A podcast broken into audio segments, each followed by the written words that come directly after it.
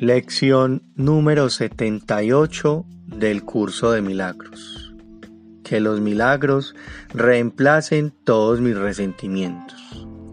Tal vez aún no esté completamente claro para ti el hecho de que en cada decisión que tomas estás eligiendo entre un resentimiento y un milagro. Cada resentimiento se alza cual tenebroso escudo de odio ante el milagro que pretende ocultar y al alzarlo ante tus ojos no puedes ver el milagro que se encuentra tras él. Este, no obstante, sigue allí aguardándote en la luz, pero en lugar de él contemplas tus resentimientos. Hoy vamos a ir más allá de los resentimientos para contemplar el milagro en lugar de ellos. Invertiremos la manera como ves al no dejar que tu vista se detenga antes de que veas. No esperaremos frente al escudo de odio, sino que lo dejaremos caer y suavemente alzaremos los ojos en silencio para contemplar al Hijo de Dios. Él te espera tras todos tus resentimientos y a medida que dejas estos de lado, Él aparecerá radiante de luz en el lugar que antes ocupaba cada uno de ellos pues cada resentimiento constituye un obstáculo a la visión, más según se elimina, puedes ver al Hijo de Dios allí donde Él siempre ha estado. Él se encuentra en la luz, pero tú estabas en las tinieblas. Cada resentimiento hacía que las tinieblas fuesen aún más tenebrosas, lo cual te impedía ver. Hoy intentaremos ver al Hijo de Dios. No nos haremos los ciegos para no verlo, no vamos a contemplar nuestros resentimientos. Así es como se invierte la manera de ver el mundo, al nosotros dirigir nuestra mirada hacia la verdad y apartarla del miedo. Seleccionaremos a alguien que haya sido objeto de tus resentimientos y dejando estos a un lado, lo contemplaremos. Quizá es alguien a quien temes o incluso odias, o alguien a quien crees amar, pero que te hizo enfadar, alguien a quien llamas amigo, pero que en ocasiones te resulta pesado o difícil de complacer, alguien exigente, irritante o que no se ajusta al ideal que debería aceptar como suyo, de acuerdo con el papel que tú le has asignado. Ya sabes de quién se trata, su nombre ya ha cruzado tu mente. En él es en quien pedimos que se te muestre el Hijo de Dios. Al contemplarlo sin los resentimientos que has abrigado en su contra, descubrirás que lo que pertenecía oculto, cuando no lo veías, se encuentra en todo el mundo y se puede ver. Él, el que era un enemigo, es más que un amigo cuando está en libertad de asumir el santo papel que el Espíritu Santo le ha asignado.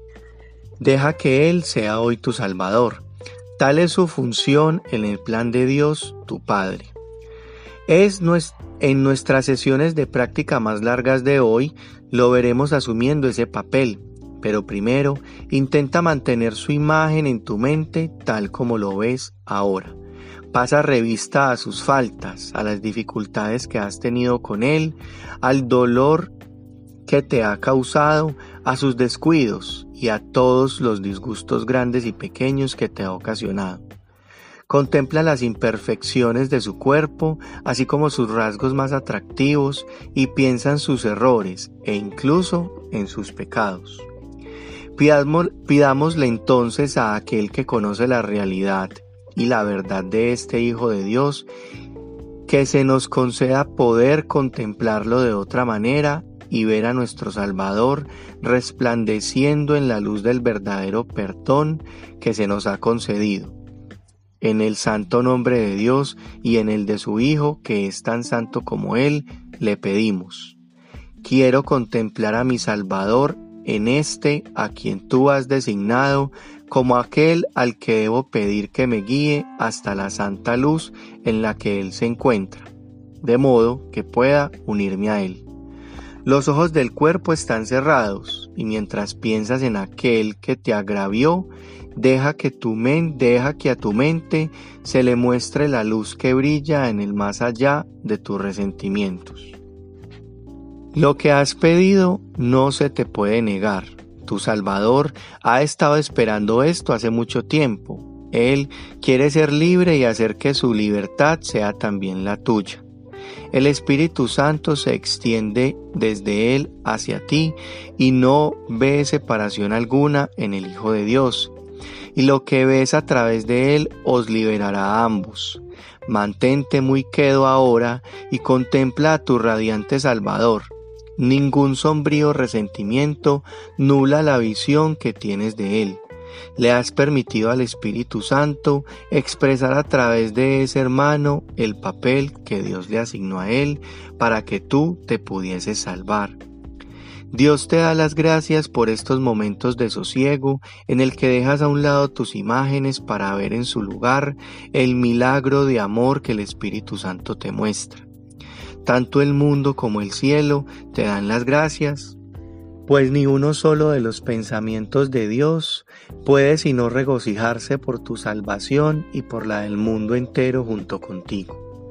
Recordaremos esto a lo largo del día y asumiremos el papel que se nos ha asignado como parte del plan de Dios para la salvación y no del nuestro. La tentación desaparece cuando permitimos que todo aquel que se cruza en nuestro camino sea nuestro Salvador, rehusándonos a ocultar su luz tras la pantalla de nuestros resentimientos. Permite que todo aquel con quien te encuentres o en quien pienses o recuerdes del pasado asuma el papel de Salvador, de manera que lo puedas compartir con Él, por ti y por Él, así como por todos los que no ven, rogamos que los milagros reemplacen todos mis resentimientos.